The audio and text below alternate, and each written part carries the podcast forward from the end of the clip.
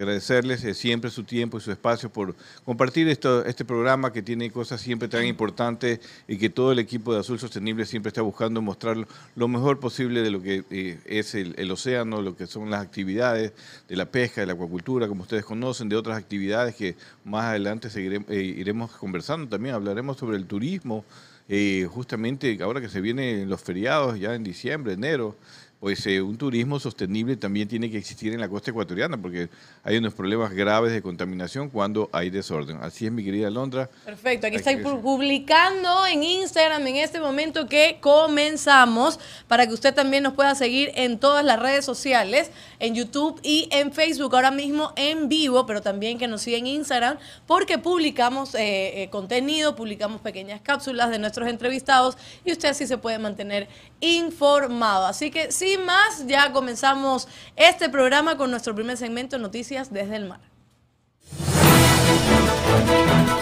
Presentamos Noticias desde el Mar. Ahí continuamos. claro, ahí, estoy yo, la langostita, ahí está la albacorita que dice que parece pingüino, por aquí nuestra queridísima directora.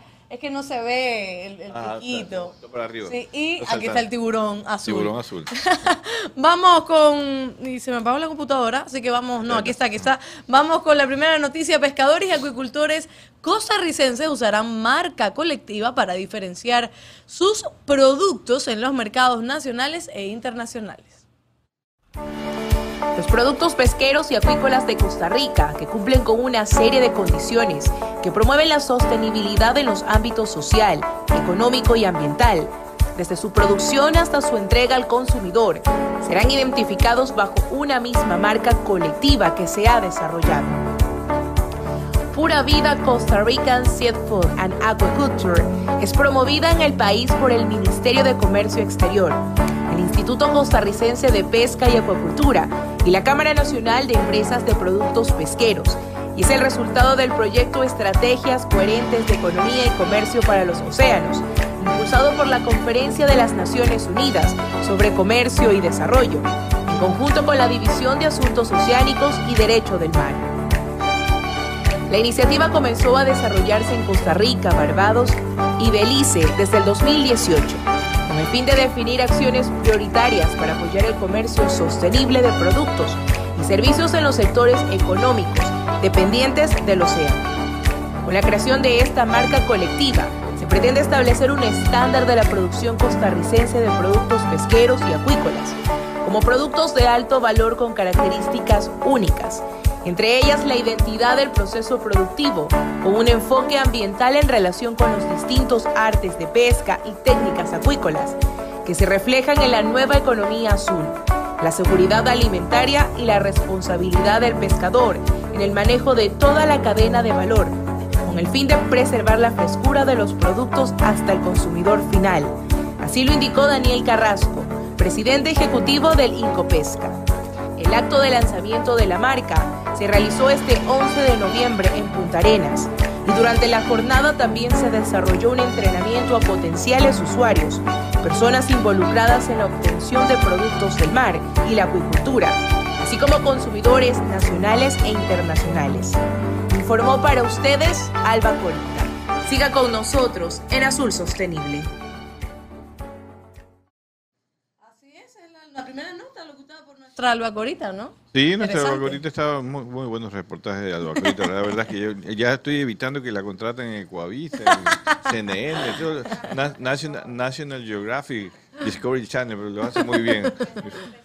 Gracias a la profesora Alondra Santiago. Ay, no me Así chole. es. No, pero, pero no, excelente. Miren, esta noticia también es muy interesante. Tiene que ver justamente con una iniciativa en Costa Rica de poder eh, garantizar un sello que se llama Pura Vida. Pura Vida, siempre saludan así los, los amigos de Costa Rica. A todos un abrazo, a los que nos estén viendo. Eh, para poder eh, certificar o mostrar al, consumidor interno, y, y también veo que lanzan el desafío a la comunidad internacional de que aquellos productos de la pesca y la acuicultura de Costa Rica pues llevarán un sello que garantice también que viene de una fuente sostenible desde el punto de vista también de la responsabilidad social, que son los estándares que se están manejando hoy en día a nivel internacional y que el sector pesquero ya no solamente en nuestro país, como ustedes están viendo en todo el mundo, pues está promoviendo justamente esta pesca responsable y que el consumidor pueda alimentarse tranquilamente de un producto que no afecta o afecta lo mínimo posible a los ecosistemas marinos. Perfecto, continuamos con la información. En lo que podría llamarse una medida impactante, el gobierno de Kiribati ha decidido levantar el cierre del área- de la área protegida de las Islas Phoenix. Fénix, Pipa, y permitir que la pesca de atún se lleve a cabo en una de las zonas marinas protegidas más grandes del mundo. Citó que una pérdida de ingresos pesqueros a lo largo de los años motivó esta decisión, pero que no significa que esté abandonando sus compromisos de conservación. Hmm. Esta zona se estableció por primera vez en el 2006, pero el cierre de este espacio a la pesca comercial no se realizó hasta el 2015.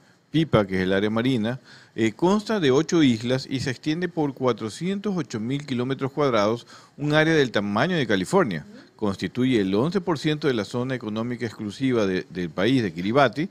Este, este es también un lugar de desove esencial para varias especies de atunes. El gobierno reveló que el fideicomiso PIPA ha recaudado hasta ahora unos 7 millones de dólares y ha sido suficiente para apoyar las operaciones y la gestión de la zona.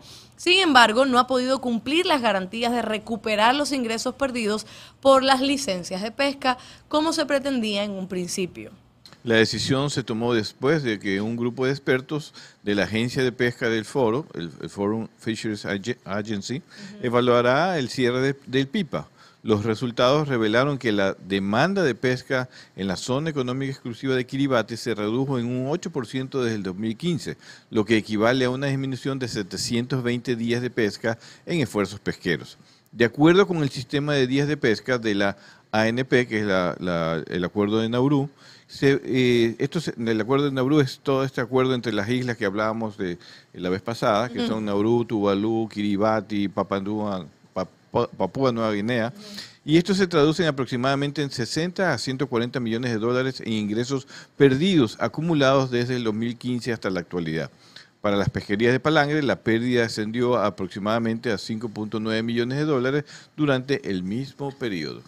Sí es una decisión realmente poco complicada. Es ¿no? complicada por el mundo, justamente está hablando de más áreas marinas protegidas. Imagínense que se haga aquí en Galápagos, así el área marina, no. la reserva marina ahora se puede pescar atún.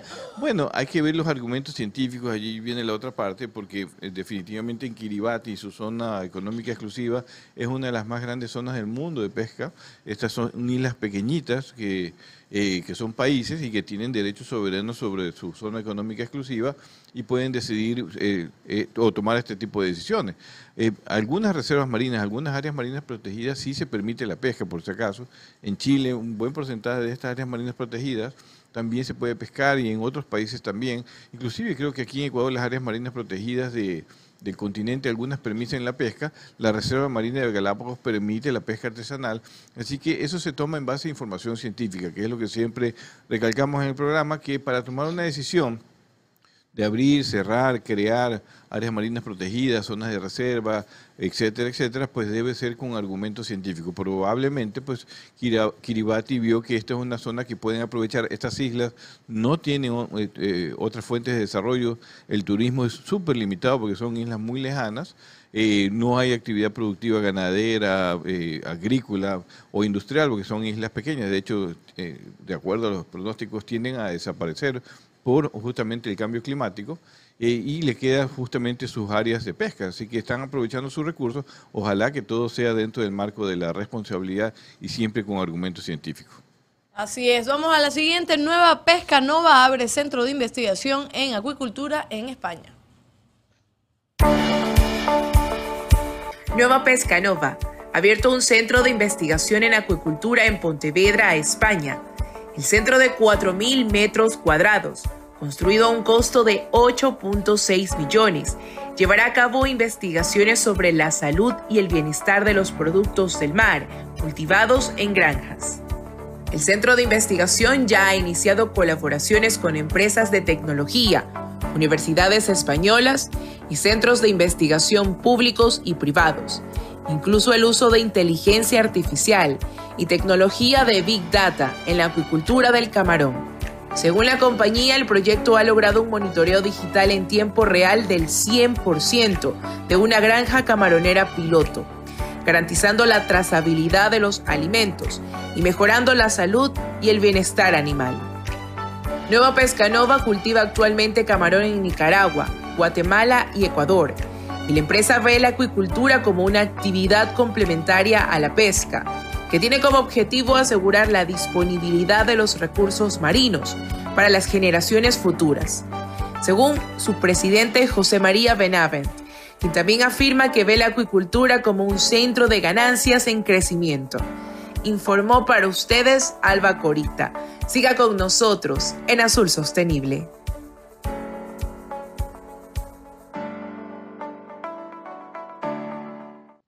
Mira tú, esto va de la mano, acaban de estar ustedes en una Aquaexpo muy importante en tecnologías, en, un desarrollo acuícola, aquí sobre todo el camarón, y vemos esta empresa Pescanova, es una empresa grande, eh, española, que está también aquí en Ecuador, eh, creando este centro de investigación, invirtiendo en este centro de investigación para la acuacultura, algo muy importante, la investigación, la tecnología, la capacitación, que es justamente lo que vamos a hablar el día de hoy con un un equipo de trabajo que da capacitación justamente en las camaroneras y que vamos a conocer cómo son sus actividades para que nos digan cómo mejora la mano de obra en el sector camaronero y que lo hace más competitivo. Así que este es un buen ejemplo de la industria privada en España. Ojalá que, bueno, aquí también se hace y ojalá que se, se siga haciendo aún más en acuicultura, que es un tema que nosotros siempre estamos empujando para que Ecuador pues también dé otros pasos aparte del cultivo de camarón. Perfecto, esas fueron nuestras noticias desde el mar. Vamos a ir un corte eh, donde vamos a ver el reportaje. Perfecto, justo hablando de acuacultura y hablando de la Feria Aquaexpo, ahí tuvimos la oportunidad de entrevistar al vicepresidente de Acuicultura de la WWF Estados Unidos y pudo conversar con nosotros y ahí mm, con mi inglés un poco precario, pero le pude sacar algunas respuestas sobre cómo ve eh, acuicultura en el Ecuador, el trabajo también de, la Cámara Nacional de Acuicultura y, y cómo va el futuro también de Ecuador en cuanto a términos acuícolas. Así que vamos a ver el reportaje para luego darle la bienvenida a nuestro entrevistado y hablar también de estos temas. Quédate en sintonía. Ya volvemos con más de Azul Sostenible.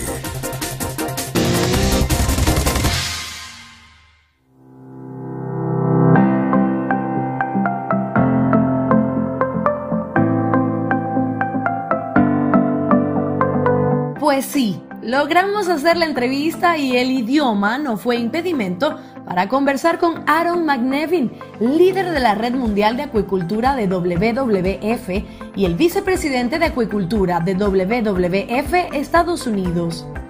Aaron ve de una forma muy positiva a la producción acuícola ecuatoriana. No, it feels to me that there was a, you know, I mean, Ecuador was one of the pioneers shrimp farming. Me parece que después de los desafíos realmente devastadores en la década de 1990, con la producción de camarón en Ecuador, surgió una nueva ética. Y esa ética es tratar de hacer las cosas bien por las razones correctas. Pero como mencioné en la charla, también dar la bienvenida a las críticas y no tratar de controlar la narrativa. Esta presentación fue solo una señal de que creo que Ecuador lo ha hecho bien y realmente ha superado los límites en cuanto a transparencia y lo que la gente necesita ver en la producción de alimentos.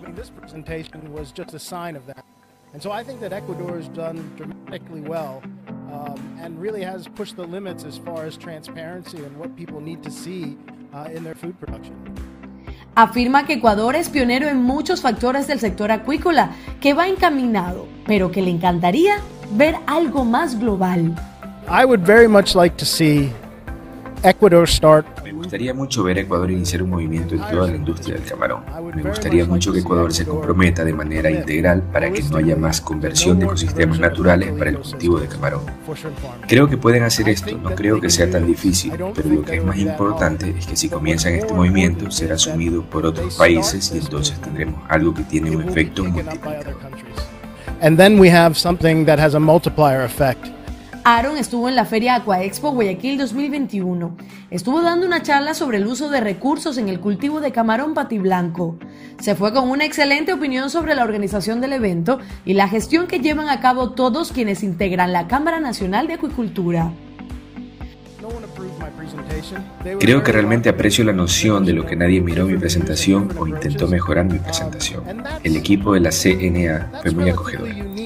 Muchas veces las asociaciones comerciales quieren controlar la narrativa y controlar la historia y solo toman presentaciones o presentadores que solo dicen lo que la industria quiere que les diga. Así que puedo realmente sentir que después de la década de 1990 ha habido algo de sangre nueva en Ecuador y están haciendo las cosas de manera muy diferente. Fue una conversación muy interesante y fue un gusto saber lo que piensan de nuestro pequeño y gran Ecuador y de los que integran la industria acuícola. Les dejaré con las ganas de escuchar mi inglés. Mejor para ustedes, créanme. Siga Azul Sostenible en nuestras redes sociales. Estamos comprometidos con la información, la sostenibilidad y el debate informado. Y Aaron lo sabe. Hi, Sustainable Blue. Great job. Keep up the good work.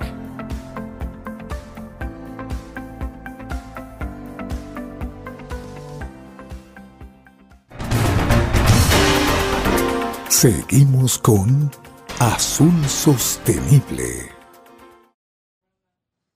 Seguimos con Azul Sostenible. Esa fue nuestra entrevista con Aaron McNevin, el vicepresidente de Acuacultura de la WWF Estados Unidos, que como les decía y pudieron escuchar también, eh, habla muy bien sobre Ecuador y sobre todo donde afirma que Ecuador debería comenzar este movimiento para que otros países también lo sigan por todo lo bien que está, está haciendo en términos acuícolas. Ahí dio algunos otros consejos y bueno, ahí está también el saludo de eh, Aaron McNevin. Y lo pudimos encontrar. Muy bien, muy bien. Eh, eh, es, una, es una figura muy importante dentro de los WWF. WWF es una organización ambiental, el Fondo Mundial para la Naturaleza, eh, pues que ayuda mucho a Ecuador justamente en, el desarrollo sostenible de algunas áreas, pero en estas áreas de pesca y acuicultura pues ha sido un aliado estratégico muy importante con su eh, asesoría, con su capacitación, con sus expertos, eh, que en nuestra opinión es la forma de trabajar en conjunto entre todos los que queremos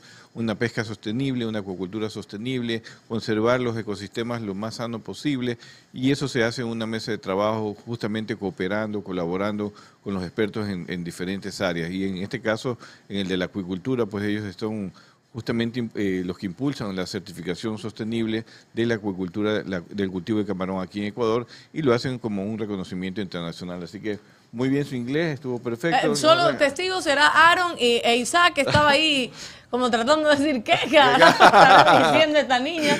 Pero ahí, para ahí estuvo. Más o menos la idea, aquaculture, eso sí se me entendió. Así que por lo menos por ahí va. Pero, pero es bueno y nos dio también la entrevista muy amable también y eso fue, fue agradable tener ese contacto eh, por parte de Azul Sostenible, que fue un medio que estuvo ahí en Aquaexpo de hecho, em, reportando y haciendo toda la cobertura del evento. Muy Entonces, vamos a leer algunos saludos antes de darle la bienvenida a nuestro invitado. Manuel Banchón dice, muy buenas tardes a todo el equipo de Azul Sostenible y a todos los compañeros pescadores artesanales de mi patria.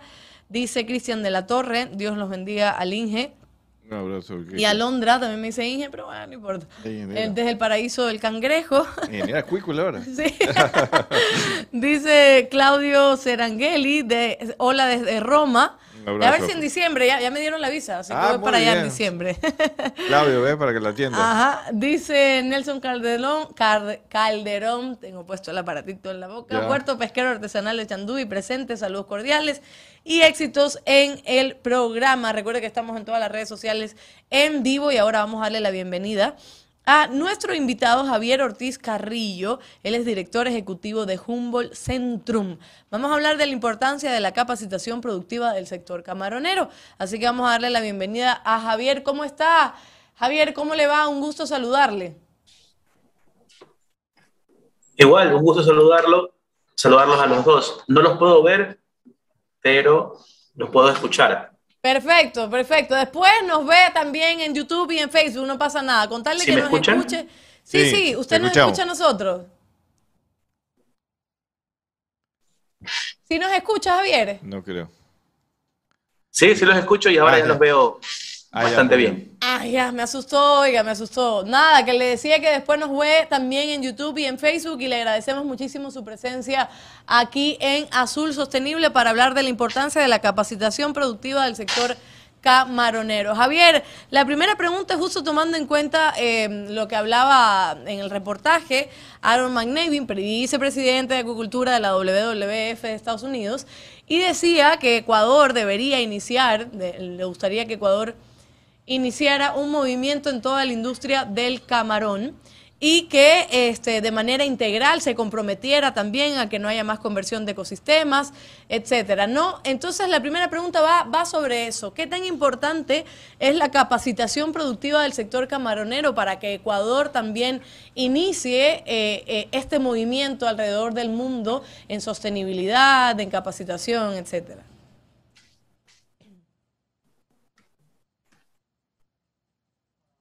Creo que no nos escucha.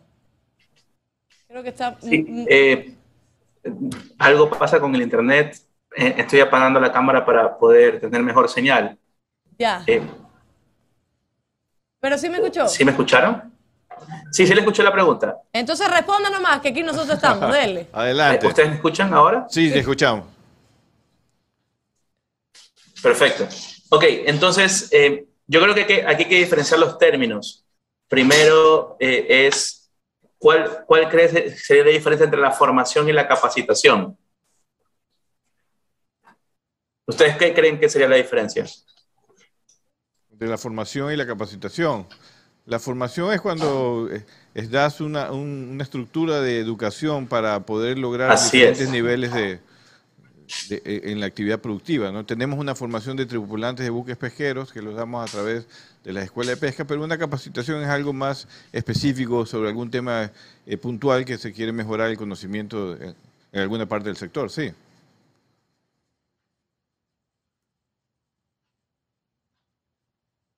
Parece que no tenemos retorno.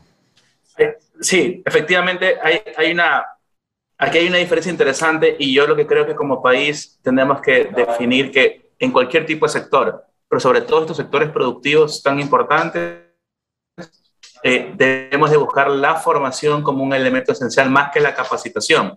Eh, nosotros hoy como, como organización estamos dedicados a crear programas de formación para toda esa base de la pirámide que lamentablemente siempre ha sido como un poco olvidada. En, los programas de banano, de campo, estamos trabajando siempre con universidades que buscan a gente que forme tercer y cuarto nivel.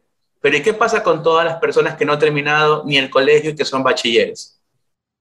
Y ahí tenemos un primer gran problema, que la capacitación ha demostrado que no es la solución solamente. Eh, tenemos ciertos inconvenientes eh, con ciertos conocimientos básicos que no se solventan solo con una capacitación. Entonces yo respondería a esa primera pregunta, es, es muy importante crear programas que puedan eh, mejorar la base eh, de la formación de la gente. Hablo desde competencias básicas de lengua, comunicación, lógica matemática, etc. Hemos ya armado algunos programas en el sector y hemos descubierto que ese es un mejor camino, es más sostenible ese camino que solamente entregar información. Porque dentro de la educación tenemos que diferenciar entre dos conceptos, entre repartir y compartir. Entonces, Alondra, para que sea amena esta conversación, eh, me toca a mí también eh, hacer ciertas preguntas. ¿Usted cuál cree que sería la diferencia entre compartir y repartir? Sería bueno que usted me lo diga, Javier, para así poder entender, compartir y repartir. Bueno, ahí está la diferencia clarísimo, pero sobre todo en el sector camaronero, ¿cuál cree que sería eh, esta? Ahora se la vuelvo a lanzar. ¿Cuál cree que sería para, para lograr esta formación que usted menciona? La diferencia cabe en que eh, es en el modelo de formación alemán que aplicamos. En el modelo de formación alemán es que importante es unir eh, el, operador, el, trabajador, el joven que ingresa a, una empresa con el equipo y la organización, donde no solamente se entregan datos o información para poder hacer un trabajo operativo bien hecho, sino que existe un proceso de mentoría. Eh, y en el sector camaronero y en el sector, sobre todo en el sector camaronero, puedo decir que con la experiencia que tenemos hasta ahora, me he sorprendido mucho en cómo las organizaciones de, esta, de este sector no solamente buscan eh, entregar información, que sería eh, este concepto de repartir, sino realmente estar con la gente y poder formarlos a la gente desde su propia experiencia. Si bien siempre se buscan informaciones externas para poder hacer un poco de benchmarking y poder combinar y, mezclar ciertos datos, cada, cada organización del sector camaronero es increíble como tiene muchos datos que buscan que toda esa información llegue a ser comprendida desde el operador hasta el gerente. Y ahí es donde marco la diferencia de una buena formación, en donde realmente las personas que se van capacitando para que se pueda comprender de mejor forma puedan tener una lógica eh, más clara eh, de un acompañamiento. La educación, si no existe una relación emocional, no funciona. Así de sencillo. Eh, Javier, una pregunta. Estoy viendo aquí eh, la página, pero creo que debía empezar. Esa era la, primera pregunta. ¿Qué es Humboldt Centrum? Para poder entender, ya sabemos, ya usted nos ha adelantado, que tiene que ver con formación, que tiene que ver con sectores estratégicos, etcétera. Pero dígame usted, ¿qué es Humboldt Centrum? Sí, em, desde hace cuatro años, eh, el alemán Humboldt de Guayaquil tomó una decisión de poder impactar mucho más con los modelos pedagógicos alemanes. Eh, y tomamos una decisión de ponernos en un desafío interesante y es acercar al Ecuador o aceptar en el Ecuador que la educación técnica profesional también es un camino de éxito.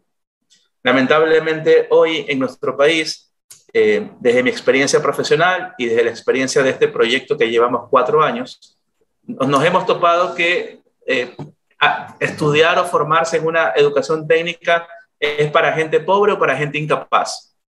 Eh, en su momento, en algún gobierno de hace poco, tenían comerciales que decían que las personas que eran carpinteros o herreros querían un mejor futuro para sus hijos, ¿no? Y que si quisieran tener un mejor futuro, pueden ahorrar para que les puedan pagar la universidad. Entonces, eh, como sociedad teníamos una imagen de que eh, hacer herrero no era bueno para crecer y, ser exitoso. Y en Alemania, en cambio, es todo lo contrario. La educación técnica profesional, eh, es más, muchas de las empresas alemanas conocidas o suizas son manejadas por gente que no pasó por la universidad. los CEOs son gente que hicieron el sistema dual. El Humboldt Centrum está implementando el modelo del sistema dual, que es unir la experiencia teórica con la práctica en un mundo real. Y ese mundo real se llama empresa privada. Humboldt Centrum es una organización sin fines de lucro que en conjunto con socios, empresas privadas, organizaciones, gremios, eh, va construyendo programas educativos que formen a jóvenes que se interesen por el sector y también a sus propios colaboradores. Perfecto, Javier. Qué bueno saber, qué bueno saber que hay personas trabajando mm, también para, para lograr esta formación y, y, que tengan acceso todos, ¿no? Como usted decía, se piensa a veces que todas estas capacitaciones, que sí, para gente que tiene escasos recursos, etcétera, o que no están capacitados, y sin embargo, creo que todos tienen la oportunidad y podrían tener la oportunidad de acceder también a formaciones y capacitaciones realmente importantes y que pueden dar un avance al país y un avance sobre todo humano. Javier, voy a ir un corte mientras se arregla toda la cuestión de, del Internet y enseguida volvemos. Gracias. Quédate en sintonía. Ya volvemos con más de Azul Sostenible.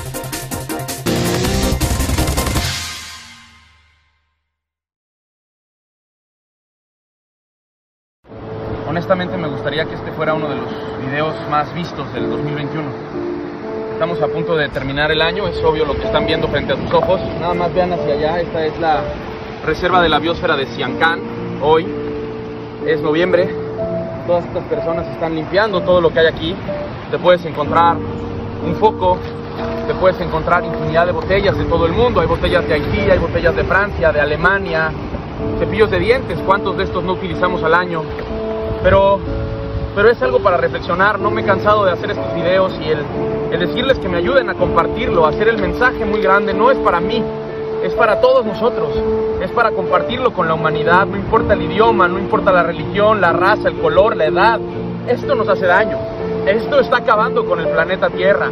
Los seres humanos tenemos un egoísmo, tenemos una manera de consumir las cosas en la cual quiero hacer una reflexión sobre algo que quizás tú también te sientas identificado. ¿Se han dado cuenta cómo los humanos hemos medido nuestra capacidad de ser felices con lo que tenemos, con lo que obtenemos, con el éxito laboral, con el dinero, y que lamentablemente eso solamente nos ha llevado a querer ser felices comprando las cosas. La felicidad se mide con el dinero. Y aquí está el resultado de eso. Este es el resultado de ese consumismo. Este es el resultado. Esto es solamente el 2021. Echémonos varios años para atrás. Hoy estamos viviendo la sexta extinción masiva, señores. Una chancla una botella que viene de Jamaica. Esta botella viene de Jamaica. Eh, así hay infinidad de cosas. Eh, una jeringa. Ayer apareció una pipeta con sangre. Y no hemos terminado. Vean cuántas personas están aquí trabajando. Vean cuántas personas están aquí haciendo todo lo posible por limpiar la reserva, la reserva de la biosfera de Shankan. Con los amigos de Shankan, que es una asociación, una organización. Con Mitsubishi. Que también les quiero decir que aquí están los directivos generales es la primera vez que me toca con una marca internacional que los directivos están aquí rompiéndose la madre, o sea, que no están viendo el problema desde afuera, que están aquí. Y ese mismo compromiso de ellos es el que tú tienes que tomar. Por eso es que les digo que me tienen que ayudar a que este mensaje sea muy grande este 2021, que lo convirtamos en uno de los videos más virales antes de terminar el año. Porque no te cuesta nada, porque estás a un clic de hacerlo, porque solamente le aprietas ahí, no necesitas nada más compartes muchas más otras cosas que no tienen sentido. Vean esto, vean todo lo que hay, vean todo lo que te encuentras. Esa capacidad de ser... Seguimos con Azul Sostenible. Eh, Luis Ambrosio nos dice buenas tardes y Ever Ángel también nos manda muchos saludos y están conectados viendo el video. Así que muchísimas gracias a todos quienes se conectan. Hoy estamos hablando también de capacitaciones, de formación del sector em, eh, acuícola o del sector camaronero y estamos conversando, ahora sí que ya lo podemos ver, con Javier Ortiz Carrillo, director ejecutivo de Humboldt Centrum. Así que déjeme verlo, a ver si ya está todo bien. Ahí está, perfecto. Ya, perfecto, Javier. Muchísimas gracias. Ahora el ingeniero le tiene también algunas preguntitas. Así es, mi querida Alondra. Javier, mucho gusto y gracias por estar aquí con nosotros, dando un espacio de tu tiempo para conversar. Este programa busca justamente de, eh, mostrar todas los, las aristas que tiene la cadena de producciones que, que, tiene relación con el océano, la pesca, la acuacultura, el turismo. Y en este caso, pues la acuacultura, tú conoces bien, es un sector eh, realmente triunfador en los últimos años, ha sido ha venido creciendo aceleradamente y eso en beneficio del país, generando más fuentes de trabajo, ¿no? fuentes de trabajo en camaroneras, en plantas procesadoras. Y me ha parecido muy interesante, pues Javier, que, ustedes tengan estos programas de, formación en el área de acuacultura, que, que tuvimos oportunidad de conocerlos en, en la Aquaexpo, justamente fue una de las relaciones que estableció Azul Sostenible, queriendo conocer justamente estos otros actores importantes del sector. Para poder acceder a estos cursos, ¿qué, deberían hacer los camaroneros que nos están viendo, o los representantes del sector camaronero que nos están viendo, para poder acceder a estos cursos? Solamente se dan en Guayaquil, pueden ser online, eh, pueden ir ustedes a las provincias, a la zona norte de Manabí, eh, a El Oro, donde hay una gran cantidad de, de pequeños productores de camarón eh, que a lo mejor también van a estar interesados en estos programas. ¿Cómo me puedes responder a esta pregunta? Sí, yo quería mencionarles eh, que es muy interesante que en nuestro país, eh, en el Ministerio de Educación, no existe una, unos contenidos específicos sobre el área de camarón. Hace, hasta hace poco no habían cosas del área de banano, donde también empezamos a trabajar un proyecto parecido. Y yo lo que quisiera primero dejar como puntual de la primera pregunta, del primer segmento que tuve con Alondra, es que no puede ser que nuestro país, teniendo un sector tan productivo como el área, la acuacultura, no haya una coordinación adecuada con la parte educativa eh, y eso va a generar en un futuro tener problemas de empleo juvenil o de, o de una mano de obra fresca que pueda dar innovación en el sector ya nos está pasando en el campo, espero que no nos pase en el área de la acuacultura. Contestando a su pregunta, nosotros trabajamos con el modelo, como les decía, del sistema dual, y en Alemania siempre todo se debe de coordinar con las cámaras. Eh, así que nosotros tenemos una buena relación con la Cámara eh, de Acuacultura y por medio de ella fue que eh, empezamos a hacer la gestión para promover nuestros, nuestros proyectos con los empresarios.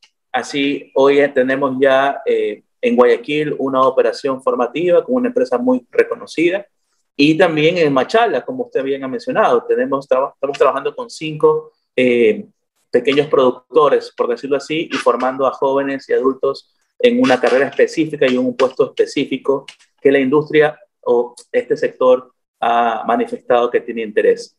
No solamente trabajamos en Guayaquil, trabajamos en cualquier parte del país tenemos operaciones formativas en siete provincias y tenemos un concepto distinto del colegio o de la escuela. Eh, nosotros mandamos profesores a los lugares, no hacemos que las personas viajen a Guayaquil. Eh, eso ha sido un problema muy grande de que por qué la educación no ha podido llegar hacia, hacia otros sectores. Además que existen profesionales muy buenos en las provincias, eh, los técnicos, los ingenieros que ya manejan ciertos temas, que se coordinan con nosotros para crear estos programas en conjunto y lo implementamos donde se necesite. Interesante, Javier. Yo creo que son modelos parecidos a lo que ya ocurre en la pesca. Con, hay, una, hay las escuelas de pesca eh, creadas hace muchos años, hoy en día son fundaciones. También está la Escuela de la Marina Mercante para formar en, los temas de, seguridad marítima. Eh, y en la acuacultura sí, no ha existido, más allá obviamente de las carreras formales en las universidades, pues una, eh, una, una, escuela de formación. Yo estoy de acuerdo contigo en este concepto. Yo fui director de la escuela de pesca, por eso eh, conozco un poco, creo que tú conoces más que yo, pero sí conozco lo importante que es formar y a diferencia de lo que es capacitar. Las dos cosas son importantes. Eh, cuando se quiere mejorar algunas tecnologías en, pesca o en acuacultura, pero la formación es fundamental para esa mano de obra, para la gente joven que quiere eh, ir a, las camaroneras, que están en las zonas costeras y que no tienen acceso pues a, educación ya técnica, práctica, como es como ustedes lo están promoviendo. Me parece sumamente importante. Ahora, ¿cómo puede hacer el sector de pequeño? Los, pescadores artesanales también eh, eh, quieren desarrollar la acuicultura, quieren acceder a, camaroneras pequeñas para dentro de su área, pues aparte de la pesca, también desarrollar el cultivo de camarón. Ustedes también pueden tener alianzas con organizaciones pesqueras artesanales para enseñarles y para promover un cultivo eh, bien hecho técnicamente sobre el cultivo de camarón. Sí, claro. Eh, siempre eh, lo que buscamos es algo que es muy difícil en el Ecuador, que es trabajar con asociaciones. Qué difícil en Ecuador es trabajar juntos y en conjunto. Por eso que el modelo de formación dual nos parece especial, porque justamente eh, no existe un solo actor como importante, todos los actores son relevantes. Entonces, podríamos, y ya lo hemos hecho en, otros, en otras áreas, eh, hasta con financiamiento este, internacional, eh, trabajar con pequeñas eh, organizaciones que se asocien a un gran lugar, porque eso va a generar mejor eficiencia y vamos a tener un... este, nosotros hacemos en, en, en, un programa de acuacultura, estamos haciendo hoy para asistente de biólogo, el plan y la malla curricular la construimos con las organizaciones, no nos inventamos nosotros. Si bien pusimos una base en función de lo que nos dijo la Cámara de Acuacultura, los que detallaron, revisaron y mejoraron el perfil fueron las propias organizaciones privadas de trabajo. Eh, y lo que tenemos que hacer luego es justamente luego cómo eh, mostrar las diferentes experiencias de cada empresa. Entonces, lo mismo, si, trasla este ejemplo a lo que usted me menciona, eh, sería muy interesante que las propias personas puedan entender que su conocimiento es importante. A veces también tenemos baja autoestima de lo que hacemos o creemos que siempre hacemos las cosas mal y otros hacen las cosas mejores. Eh, demostramos que lo que están haciendo con ciertas técnicas pueden solamente aumentar su productividad y que si nos juntamos podemos generar mejor eficiencia y efectividad. De acuerdo, de acuerdo Javier con esos conceptos, me parece sumamente importante. Este programa tiene una gran asistencia de los pescadores artesanales, de las organizaciones a nivel de todo el país. Así que a los compañeros y compañeras de la pesca artesanal, pues aquí hay una organización, una institución que puede ayudarlos a, fomentar y hacer generar buenas prácticas en el cultivo de camarón eh, me parece una excelente iniciativa. Veo que esta iniciativa tiene el respaldo de la Cámara de Industrias de Alemania Ecuatoriana y también del Ministerio de Educación, es decir que estos cursos de formación tienen aval, tienen un certificado avalado por el Ministerio de Educación. Nosotros siempre eh, trabajamos eh, de la mano con, con, el Ministerio de Educación. Somos una organización que, que obviamente también responde a lo que la, el gobierno alemán desea y, y quiere exportar como modelo hacia, hacia los países amigos. Y dentro de esa lógica nos toca también trabajar con, los, con el ministerio de este, del país. Y em, lo que siempre primero hacemos es generar un piloto de aprendizaje sobre un programa específico. Actualmente los programas se llaman bachilleratos técnicos productivos. En la ley ecuatoriana, si usted estudia después de ser bachiller un año adicional, puede especializarse eh, con otro título bachiller que tienen un perfil específico de trabajo. Eh, ya hemos tenido algunos proyectos que primero los piloteamos y luego los certificamos con el ministerio para que las personas puedan tener ese título extra. Además, que eh, la Cámara Alemana, como funciona en Alemania, en conjunto con la Cámara Productiva, tomamos los exámenes finales para certificar el puesto que ha sido capacitado o formado. Eh, hay una premisa importante, que el que enseña no evalúa porque eh, no podemos ser juez y parte. Yo como eh, parte educativa puedo tomar un examen para que todos saquen 10 o todos sacan 0. Entonces, para tener un sistema de calidad, hacemos que otras personas que no, no, participaron del proceso toman el examen sin conocer a nadie y dan un, un puntaje que certifica que el joven o el adulto llegó al aprendizaje adecuado. Javier, ¿y qué tiempo tiene ya el proyecto y cuántas personas ustedes han eh, capacitado o formado en estos programas que ustedes tienen? En el área de Camarón arrancamos hace tres, cuatro meses. Eh, como les contaba, llevamos haciendo esto ya cuatro años, pero hemos trabajado mucho en el área de agricultura, en el área de industria. Eh, y recién hace cuatro meses empezamos en el área de Camarón. Estamos trabajando hoy con 50 jóvenes, con siete empresas que le han apostado a este proyecto de inversión y que es muy interesante porque la diferencia, yo también estoy de acuerdo con lo que usted decía, la capacitación es importante para la actualización. Claro. Pero uno no puede actualizar si no tiene una base. Claro, así es. Si actualiza sin base, está, está mandando a, a, un hoyo sin fondo la información.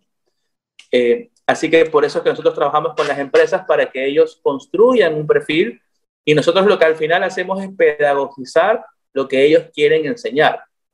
Eh, por ejemplo, teníamos eh, jóvenes que eh, no tenían claro cómo se formó, cuál era la fórmula del agua. Le, voy a poner una cosa muy básica. Muy básica, claro.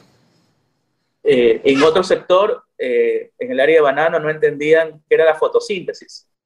Y luego de este proceso lo comprendieron. Ya, ya entendí por qué es importante cuidar el agua, por qué es importante eh, eh, la, limpieza, el mantenimiento. Entonces las personas van haciendo conexiones desde lo que ellos tienen como experiencia práctica con el conocimiento teórico específico que se requiere. Y cuando sucede eso, las personas son más felices y trabajan mejor, porque trabajan no como máquinas, sino con una comprensión como todas las organizaciones desean. Javier, pero aparte de esta parte básica, eh, que es esencial para el conocimiento eh, de la actividad que se, va a trabajar, también eh, el programa, los programas de ustedes también tienen a, fomentar una mayor productividad o no entran en ese campo ya de mayor tecnología. Sí, sí entramos, por ejemplo, en el área, en el área de acuacultura, todo el tema de los motores, de los motores mecánicos, todo el sistema de luz solar que se requieren para armar los campos. Yo soy, yo soy pedagogo, pero en este ejercicio me ha tocado aprender algunos eh, términos y temas. Y nosotros armamos el programa, como te decía, en función de lo que la empresa piensa que es importante que la persona sepa hacer. No solamente que sepa, sino que sepa hacer. Entonces, nosotros ingresamos al conocimiento que veamos que sea específico en función de lo que la empresa necesita y requiere como un perfil. No, pero lo que te puse antes como ejemplo es que para llegar a esos temas hay que también solidificar la base.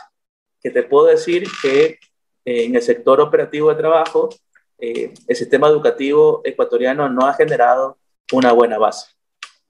Y así lo dicen las estadísticas del propio, de nuestro propio país. Una pregunta importante que para los que nos estén escuchando y que estén interesados en los programas de ustedes, ¿Se puede conocer los costos? ¿Es accesible este costo? ¿Hay cofinanciamientos, apoyos de cooperación internacional que ayuda también quizás a los, por ejemplo, a los pescadores artesanales que quieran también eh, desarrollar estas prácticas de acuicultura? Eh, ¿Podría haber fondos para financiar eh, los estudios de ellos o, o solamente es pago directamente de la organización o la empresa? Sí, actualmente eh, como te decía, tenemos algunos proyectos que hemos venimos ejecutando y cada uno va pasando por distintos niveles. Siempre el piloto lo financia eh, la organización o la empresa y luego poco a poco vamos buscando ejercicios de eh, cofinanciamiento. los costos, te puedo decir que depende mucho de lo que se requiere. Yo creo que un problema de la educación es, es justamente constituir institutos o instituciones que solamente hacen las cosas por bloques. Eh, nosotros no trabajamos así, trabajamos de manera contextualizada.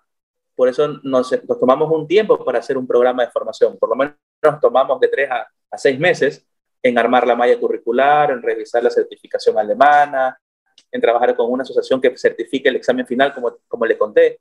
Eh, y en función de todo ese procedimiento, analizamos cuáles serían los costos.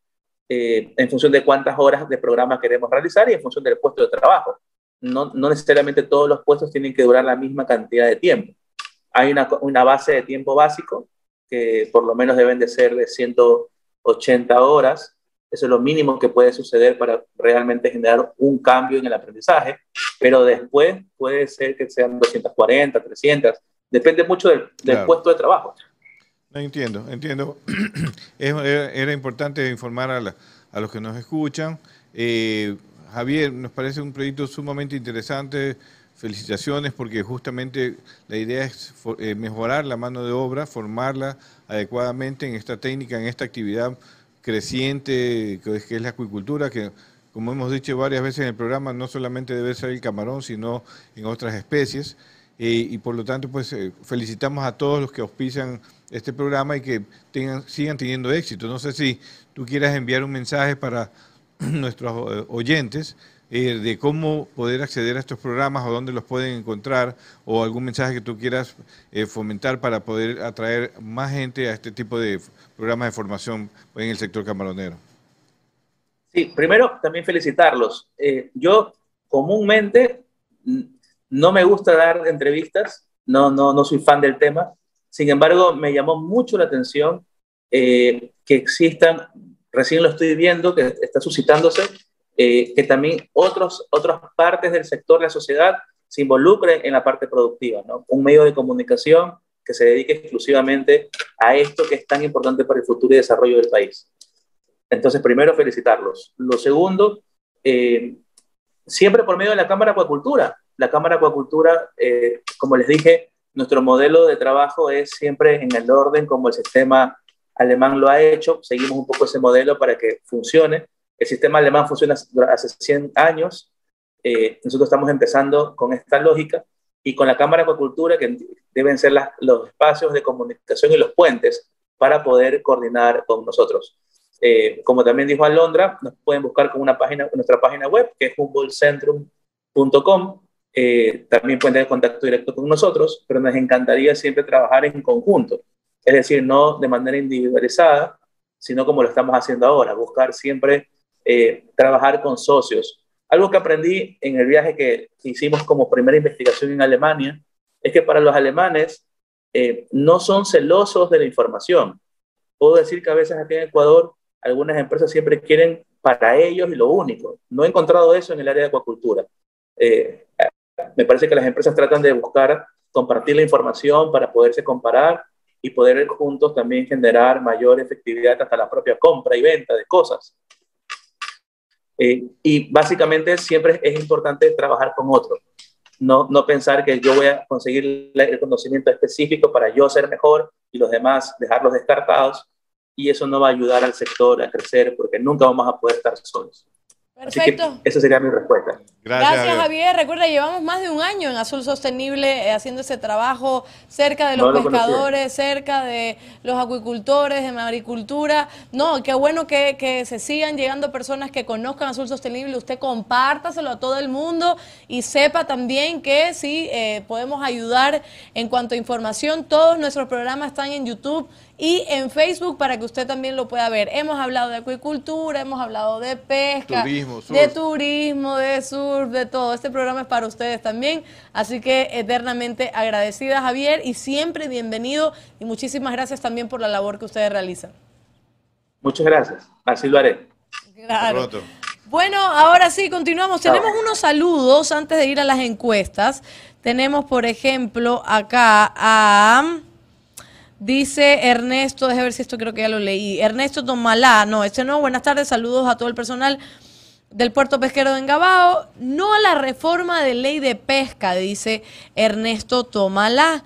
Y eh, también tenemos a José García Larcón que nos saluda.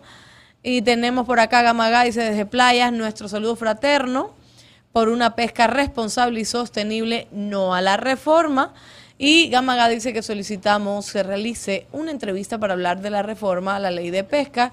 Y eh, qué casualidad, creo que ese tema es el sábado, ¿no? Este tema va a ser el sábado. Vamos a hablar con. Hay una incomodidad en el sector pesquero y artesanal a nivel nacional respecto a una eh, eh, propuesta de reforma que ya ha sido calificada por la Comisión de Soberanía Alimentaria y que pues los, las diferentes organizaciones pesqueras artesanales quieren comentar de por qué este proceso no, debe, no se debe dar paso en la Asamblea. ¿no? Así que vamos a escucharlos el día sábado, vamos a tener algunos dirigentes para mantener una conversación con nosotros. Así es, tenemos otros saludos que también eh, hablan sobre este tema que lo vamos a tocar el día sábado a las 9 de la mañana. Vamos a un corte y enseguida volvemos con nuestras encuestas.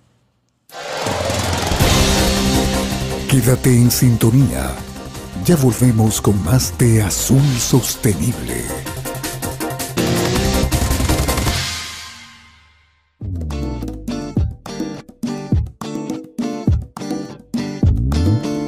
Super abre fácil de atún manabí cuando tengas hambre atún manabí.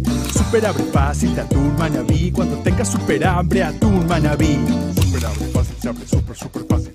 Super abre fácil se abre super super fácil. Para mano chiquita o mano grandota levantas y del mar a tu boca. Super abre fácil de atún manabí cuando tengas super hambre atún manabí.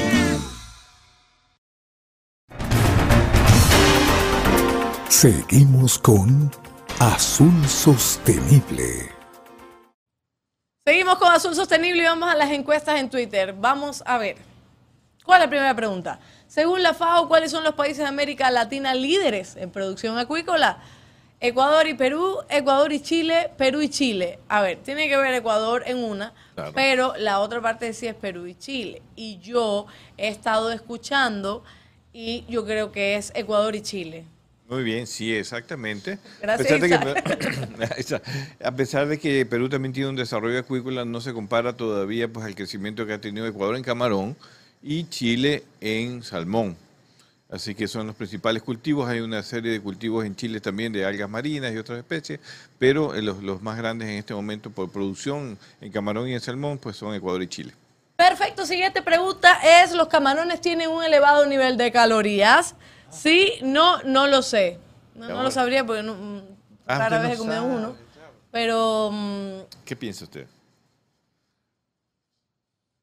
Tiene la tercera opción, sí. sí. depende si le echa así como mucha salsita, ¿Qué es lo que ha escuchado? ¿Qué, es lo que comúnmente se escucha?